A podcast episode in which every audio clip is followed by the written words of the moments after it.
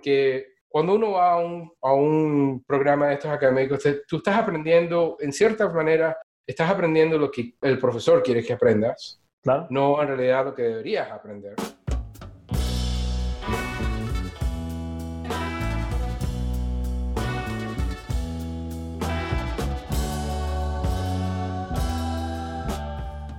Bienvenido Nomads, el día de hoy tenemos a un invitado muy especial para, para nosotros. Eh, cuando iniciamos la consultoría, muchas de las cosas que, que sacamos de, de, problemas técnicos en herramientas de autoría, acudíamos a sus videos en YouTube.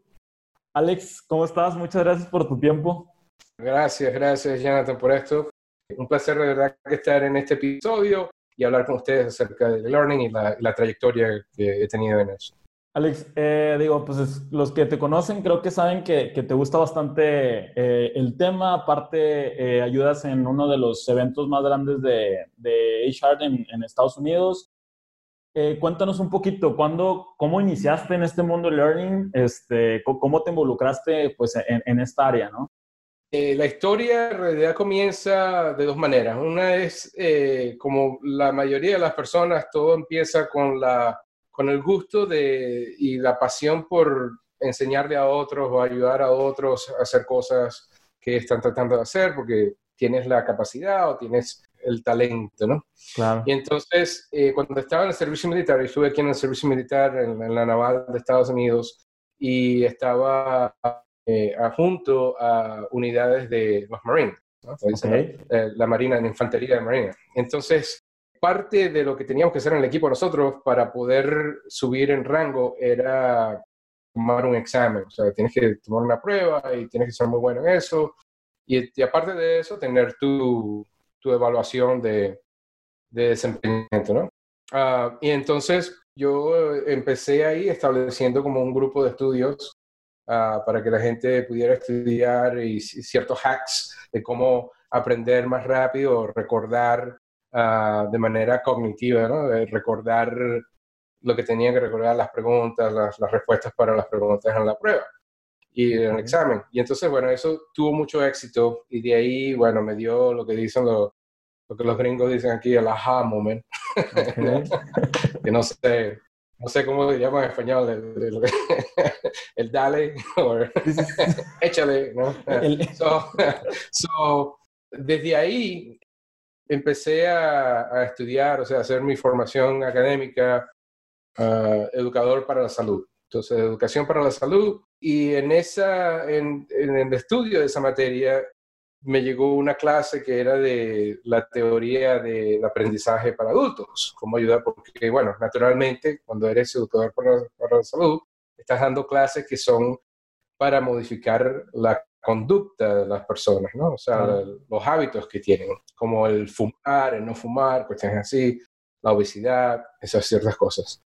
Y entonces de eso me interesó mucho, hice muchas investigaciones en el sentido de, ok, empecé a buscar más de, de, qué, qué, es esto, qué está relacionado con esto, qué tipo de trabajo hay en el sentido del aprendizaje eh, para adultos y de ahí llegué al entrenamiento, o sea, la, la capacitación al sistema corporativo, al, en ese ambiente y de ahí me dio, uh, bueno, encontré la, la, entrada, ¿no? Y de, fui a, estudios de posgrado, ciertas certificaciones de profesionales, credenciales y bueno, mucho orgullo en eso porque entonces ahora puedo decir licenciado, licenciado.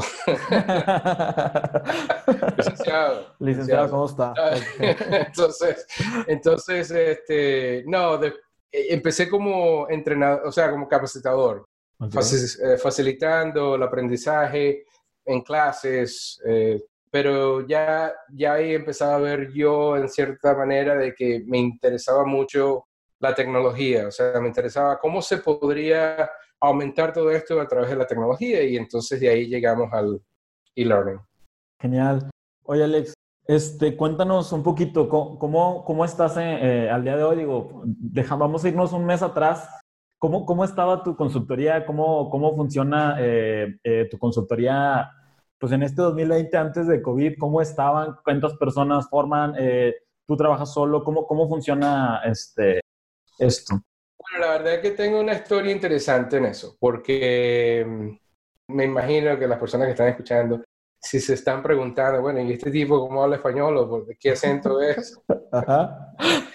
Nací en Caracas, Venezuela, viví ahí hasta que tenía 14 años y después el resto lo viví en Miami. Ah, Entonces estoy como que híbrido, ¿no? O sea, dos partes del, del, mundo.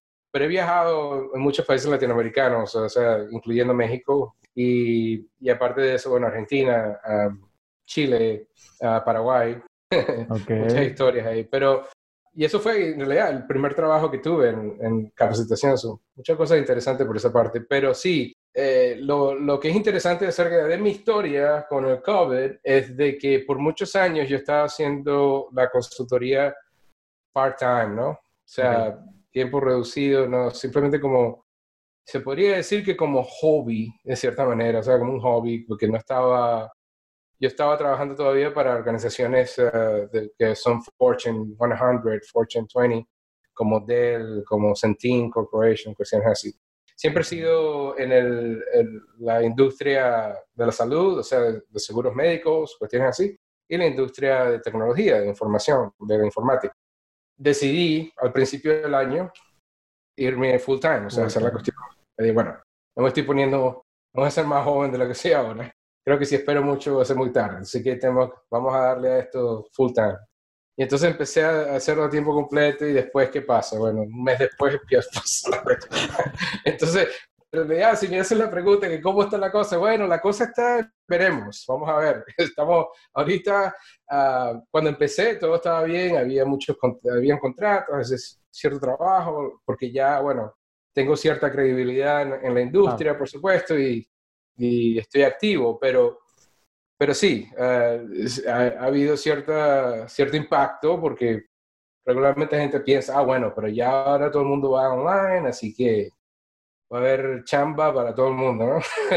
y, en realidad que esa no es la realidad, porque nadie quiere gastar dinero ahora, ¿no? Exacto, sí, sí, sí. Sí, entonces esa es la cuestión, eh, es el, ciertas limitaciones ahí. Entonces sí, es un mundo interesante, inclusive de que yo fui de vacaciones, creo que hace como tres semanas. Me fui de vacaciones, o sea, estaba, sí, tuve la conversación con mi esposa que vamos de vacaciones, ¿verdad? Porque, no sé, esto va a pasar, no va a pasar. Pero en el momento cuando nos fuimos de vacaciones, creo que fue en marzo, el 13 de marzo, un mes, cuatro semanas atrás. Y fuimos a San Diego y, a Los Ángeles. Okay. Y llegamos ahí los, los primeros tres días, perfecto, todo bien. Y después los últimos tres días empezaron a salir. y ya era nos cancelaron ciertos viajes, o sea, los, los, vuelos de regreso, pero bueno, no fue a la, a la, cúspide del problema. Entonces, no, llegamos todo bien, perfecto, y llegamos a la casa de nuevo. Pero sí, o sea, es algo que, que es interesante, pero yo creo que si estás activo, o sea, que si, como dicen en Venezuela regularmente, y dice mucha gente en Latinoamérica, si te la rebuscas, ¿no? Ok. estás buscando activamente dónde están las cosas, yo creo que siempre consigues algo que hacer. Claro, claro, de hecho. Oye, Alex, y eh, aquí viene como una, una pregunta interesante. Eh, ¿Tú cómo, cómo ves que se vaya a poner? Digo, sabemos que ahorita está parada un poquito la economía, un poquito, mucho, este, pero el día de mañana va a tener que, va a encontrar su causa y va a tener que empezar a, van a tener que empezar a invertir y todo esto. ¿Cómo tú te imaginas el tema de, de L&D? O sea, todo lo que nosotros que somos consultores de, de, estas áreas, ¿cómo tú te imaginas que nos va a cambiar o qué, qué crees que, ahora las áreas de L&D van a estar buscando en un consultor, ya que pues a lo mejor no va a haber tanta interacción presencial. Obviamente a lo mejor eh, sería muchas cosas a digital, pero eh, bueno, al menos que piensa algo distinto, la tecnología termina siendo un medio para, o sea, tú podrías hacer unas cosas simplemente con un Google Sheets y lo podrías después hacer con eh, Articulate, o sea, termina siendo un medio, el medio tecnológico, pero ¿Tú cómo te imaginas que la consultoría de learning va a tener que, que, mutar o, crees que va, iba por buen camino? ¿Cómo te imaginas ahí eso? La verdad que, bueno, esta industria todavía está completamente abierta. O sea, todavía hay muchas oportunidades en esta industria. Yo creo que hay, bueno, tres tendencias diferentes de, de las cuales tenemos que estar al tanto, ¿no?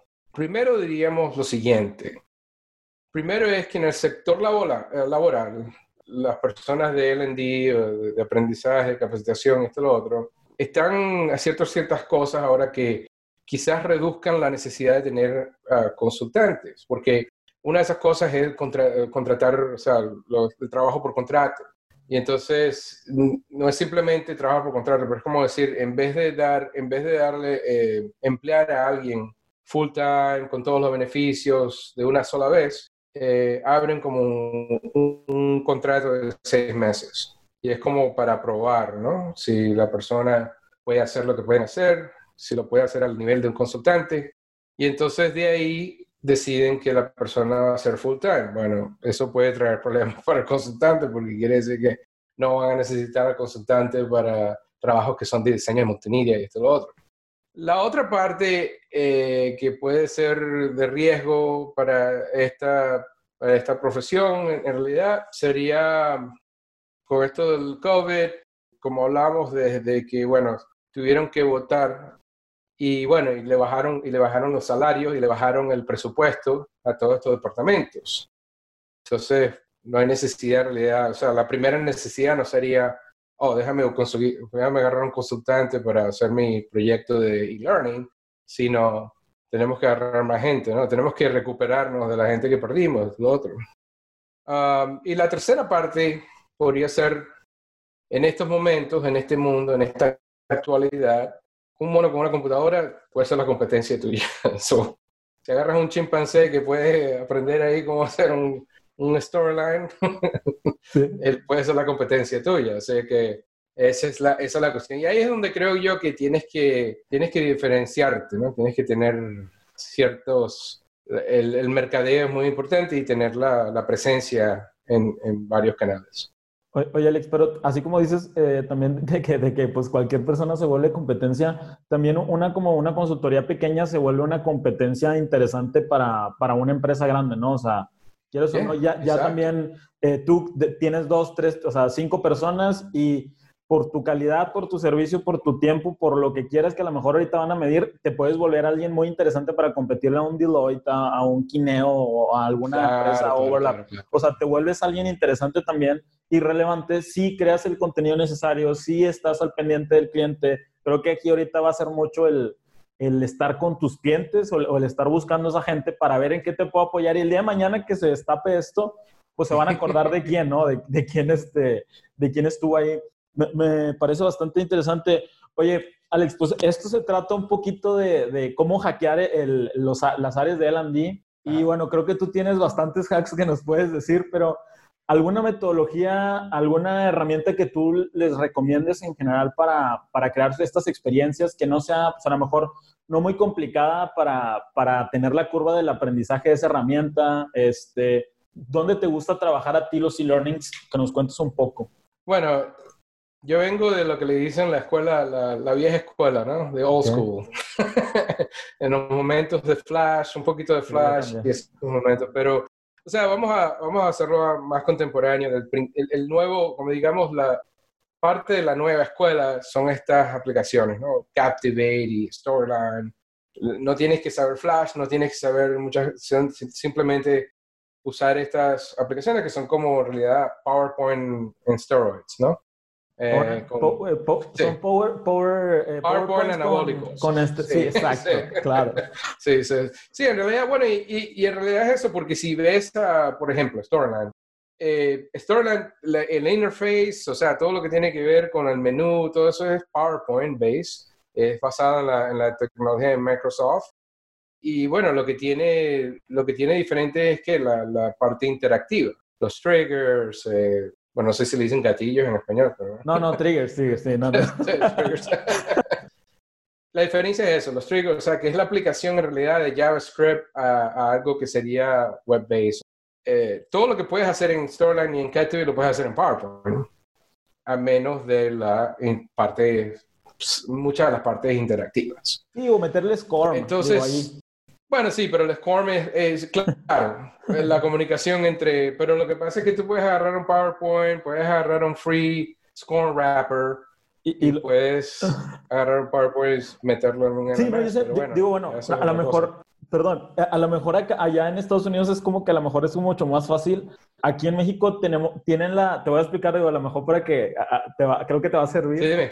Eh, aquí en México confunden entre un Flash, un HTML y un score. O sea, creen que todos... Y, y después se oh. confunden con un zip.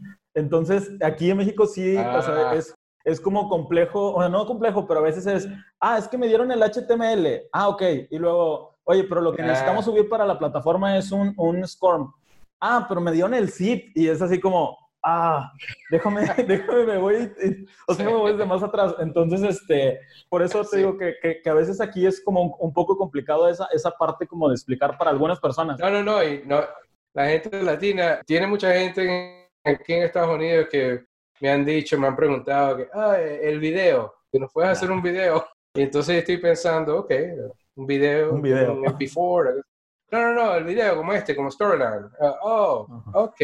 Pero bueno, sí, el, es muy interesante de que eso se, se enseñe en, para la clientela, ¿no? El score, o sea, en el sentido de es simplemente comunicación con, con el sistema de, aprendizaje o el LMS y esto otro. Pero no, sí, el, el, problema es ese, es que ahora, desde el comienzo, bueno, la nueva escuela que estamos hablando, tenemos las, las aplicaciones estas que son cloud-based, ¿no? Que no necesitan ser instaladas en tu computadora. Uh, bueno, un ejemplo de ellas sería Rise, de, de, Articulate, que es Storyline, este otro. O sea que si ya tienes Storyline 3, 360, 360, tienes Rise. Y si tienes Rise, bueno, Rise eh, no, en realidad no, no requiere de que tengas ningún talento en el sentido de diseño esto lo otro, porque eh, a base de contenido, o sea, a base de, containers o ¿cómo diríamos? I don't know, buckets.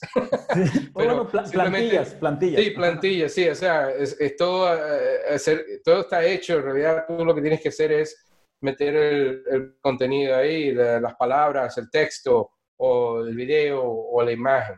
No es como en Storyline que tú estás en realidad diseñando cuestiones desde el comienzo, o sea, sin, sin ningún tipo de, de plantillas o layouts o eso lo otro. Entonces, aparte de Rise, porque Rise en realidad no fue el primero en este, en este ámbito de ser cloud-based, tienes otras, uh, hay muchas aplicaciones de, basadas en, en Europa, o sea, en, en, en, Inglaterra, United Kingdom.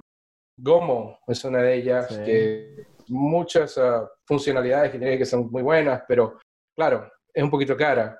Y después hay otras que son más, uh, que se pueden que se pueden comprar y uno puede aprender ciertas cosas, como Evolve se llama, Evolve, y la otra que se llama Elucidad, y Entonces, en el canal mío de, de YouTube, que me imagino que podrás el, un link ahí, claro que sí. Uh, un enlace, pueden llegar ahí y ver que yo he hecho ciertas, ciertos reviews de eso. Hay una de España que es muy buena que se llama Is Easy, o sea, como decir, es fácil. Es fácil. Y en realidad es, es demasiado fácil. O sea, tiene hasta, tiene hasta juegos construidos dentro de sí. En realidad todo lo que tienes que hacer es llegar ahí, poner tu contenido, publicarlo y ya, y ya tienes algo que va al mes. Entonces, yo creo que ahí es el, primer lugar donde aprender, en el sentido si quieres como estar esa experiencia, de entender de que tienes que diseñar algo, tienes que ponerlo en cierto formato y tienes que publicarlo en un, en un LMS.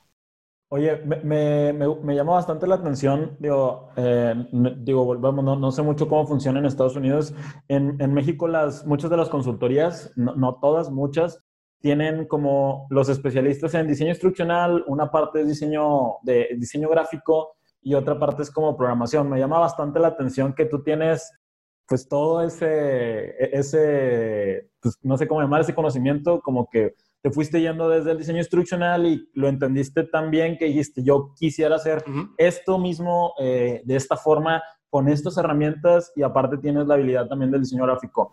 A lo mejor no... Sí, esa, es la, esa, es la, diferencia. De, en el sentido mío, o sea, en mi experiencia, yo empecé como lo tradicional, ¿no? Que es en realidad lo que yo sé que compañías como la que mencionaste, Deloitte, Kiniam, esta, esta cuestión, especialmente creo que pues, me parece muy importante esa parte que dices, porque si yo empecé como, como entrenador, facilitador, así en, en, en, las clases, esto, lo otro, presentando, pero me interesó mucho la, la tecnología y si ves muchas de estas compañías que estabas mencionando, como Quinio y Deloitte. Yo creo que Quinio, bueno, Quinio es una de las que he visto que tiene mucha presencia en Argentina y México y todo lo otro. Ellos hacen, la mayoría de lo que hacen es así, presentaciones y face to face, ¿no? O sea, ahí en, vivo con la persona en, clases, pero también hacen e-learning y he visto que he escuchado historias donde ah, hacen un e-learning y cobran que si 40 mil, 50 mil dólares o algo así. O sea que también lo que se hace en la consultoría no es simplemente el diseño que puedas hacer y esto lo otro, pero también cómo lo vendes. Uno de esos es encontrar una de estas herramientas que estábamos hablando que son eh, cloud-based. No tienes que comprar licencia, o sea, puedes agarrar los free trials, ¿no? los, los periodos estos que son gratis para probarlos.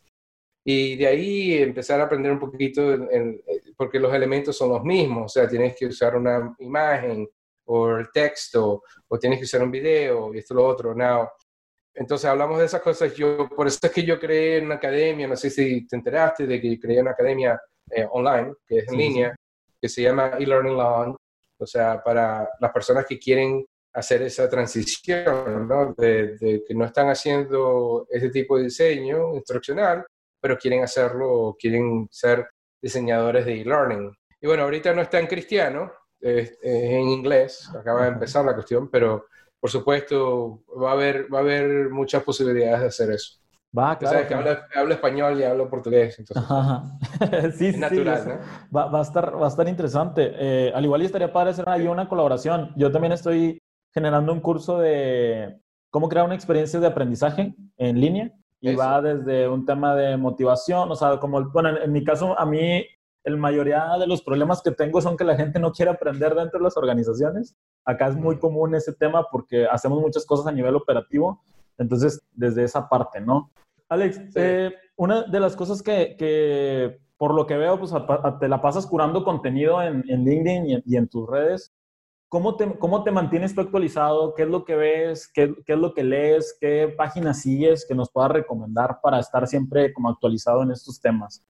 Bueno, la verdad, eh, una de las ventajas que he tenido es de que, y esto ha sido por el, trabajo académico que he hecho, o sea, por la parte académica, ¿no? La formación, es de, de, poder investigar de dónde vienen las cosas y por qué se hacen las cosas.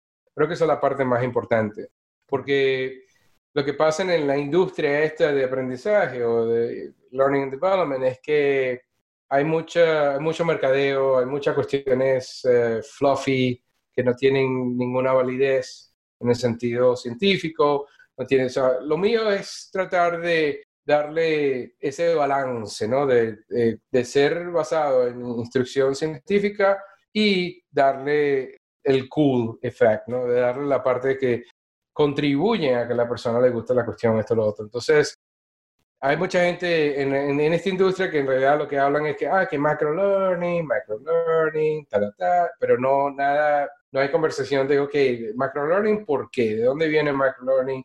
¿De qué es esto? O sea, estamos hablando, estamos vendiendo muchas cosas, es la cuestión, ¿no? La, gente siempre está vendiendo algo. Entonces, lo que yo le recomiendo a la gente es que, ok, puedes escuchar esas conversaciones, puedes decir, ok, microlearning, perfecto. Y de ahí, entonces, hacer una investigación rapidita. O sea, eh, lo que me gusta usar siempre es Google Scholar. O sea, que ahí están todos los papeles académicos. Ahí está toda la cuestión de lo que están las investigaciones y el, research que se está haciendo a nivel académico. Ahora, es interesante porque yo no pienso que las cuestiones académicas se apliquen al negocio, pero lo que nos puede dar es, es la validez que tiene el concepto. Y en vez de nosotros estar agarrando cualquier concepto y, y decir, ah, no, ágil, ahora soy ágil, todo es ágil. montarnos a un tren sí, exacto, montarnos ese trencito. Y bueno, esta historia, esta industria es como le dicen en inglés el flashy object, ¿no? Que siempre está algo, el, juguete nuevo que hay, y el juguete nuevo hace dos años era microlearning, ahora el juguete nuevo es este, qué sé yo, AI o VR, o sea, virtual reality o algo así. Y eso está bien, o sea, la tecnología es chévere, pero tecnología por tecnología, o sea, simplemente porque lo podemos hacer, no es el caso. El caso es, podemos ayudar al desempeño de las personas en el trabajo, la capacitación, eso es lo importante y eso es lo que vale. Pero bueno, yo particularmente leo un poquito de Google Scholar en esto. Segundo, bueno, un Google Search para empezar es muy claro, ayuda, pero lo que tienes que estar pendiente con el Google Search también es que, bueno, es también una cuestión de mercadeo, ¿no? Entonces los, los primeros five cinco o seis links, enlaces son que si basura, o sea, en muchos casos. Entonces tienes que ver, ok, ¿de dónde, quién escribió esto? ¿De dónde Ah, ok, ok, perfecto. Porque todo el mundo tiene un white paper, todo el mundo tiene un artículo. Ah, sí, hicimos tremenda, esto, lo otro, mira. Pero nunca te dicen cuándo falló la solución. O sea, siempre todo es un, un éxito. Nadie, nadie, nadie la caga en esta industria. Todo es éxito, ¿no? Entonces, ok, perfecto. Entonces, lo, lo, que yo le digo a la gente es tener un poquito de, un poquito de cinicismo, como dicen, un poquito, ¿no? O sea, eh, preguntar por qué. O sea, ok, chévere. Bien, alright. Gamification, ok. ¿Pero por qué? Y cuando haces la búsqueda, entonces te das cuenta de, por ejemplo, en, gamification tienes el trabajo de Carl Kopp, que el tipo es profesor eh, de, la Universidad de Indiana, Bloom, Indiana, o lo que sea, y tiene, escribió varios libros y tiene, o sea, él te, lo está dando de un, con un repertorio científico detrás de eso y ahora digamos que ahora vamos a aplicarlo al aprendizaje en, línea y en corporativo. Y funciona. Y, volvemos a que después desvirtuamos los conceptos, ¿no? Supongamos, también gamificación. No, es que el curso te lo gamifiqué. Porque, ah, no, porque cuando preguntas te doy una moneda. sí. Ah, ok.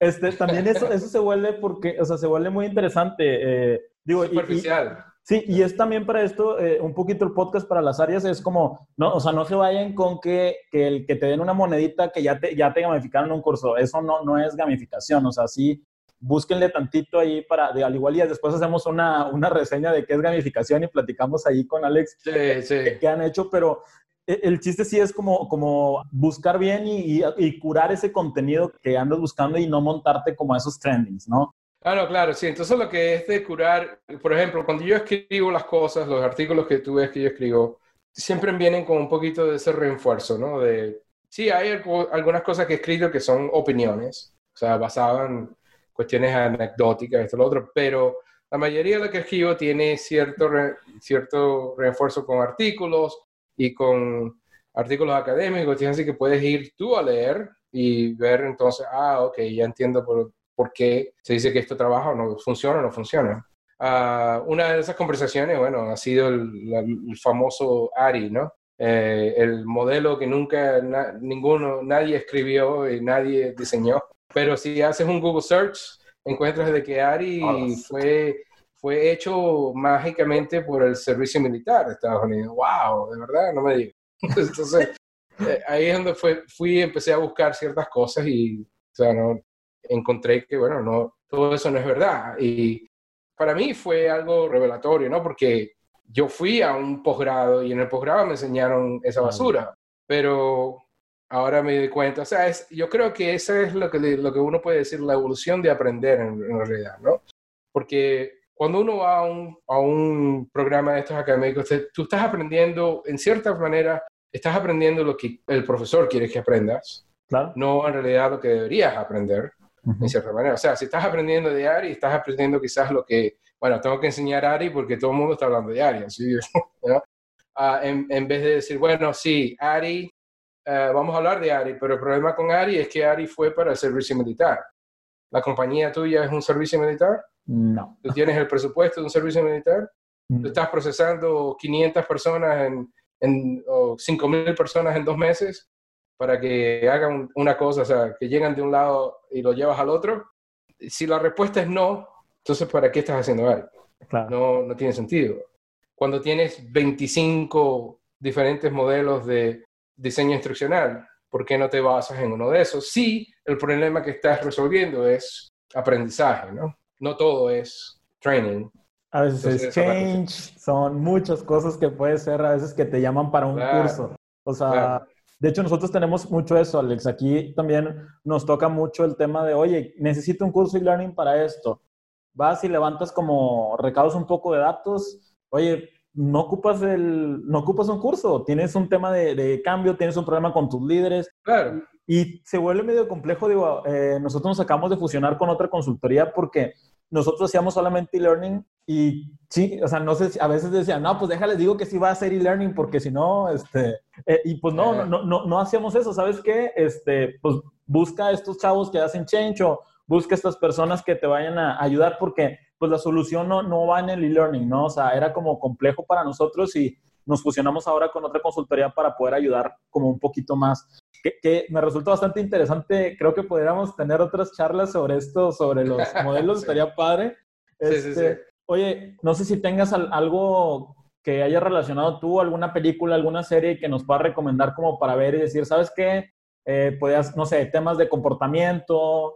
Digo, en, mi caso a mí me gusta Mad Men, un ejemplo, ¿no? De que el chavo cómo procesa los gustos y, y cómo, cómo va leyendo a sus clientes y les va moviendo para, para poderles vender una campaña y creo que sirve también en tema de learning. Eh, ¿Alguna serie que tú nos recomiendes de, que, pueda servir para algo así? Bueno, primero que depende de lo que tú te consideres, ¿no? La persona, lo que se considere uno. Porque hay muchas, hay muchas disciplinas dentro de este ámbito. O sea, sí, pero si estamos hablando de e-learning, la necesidad de una persona que es diseñador de e-learning hoy no es la necesidad de hace cinco años, pero en realidad hay mucha, hay muchas relaciones ahí que están, que no cambiaron. O sea, eh, le vamos a cambiar el nombre, pero va a ser lo mismo. O sea, el diseñador de la experiencia de aprendizaje, o Learning Experience Designer. So, eh, LXD, el Learning Experience Designer, es la persona que hace e-learning o hace cualquier otro tipo de intervención. O sea, o sea so eres diseñador instruccional o eres un diseñador instruccional que puede hacer diseño gráfico o multimedia, esto, lo otro, ah, yo soy un LXD ahora, ¿no? Entonces, ok, LXD suena cool. Y yo he hecho unas entrevistas con, porque tengo otro blog, el blog, el podcast, con, yo soy presidente del, le dicen el capítulo aquí del local de Orlando de la Asociación for Training and Development, ¿no? I mean, Talent Development, esa es la otra, ¿no? Okay, sí, bueno, desarrollo de talento. sí, sí, sí.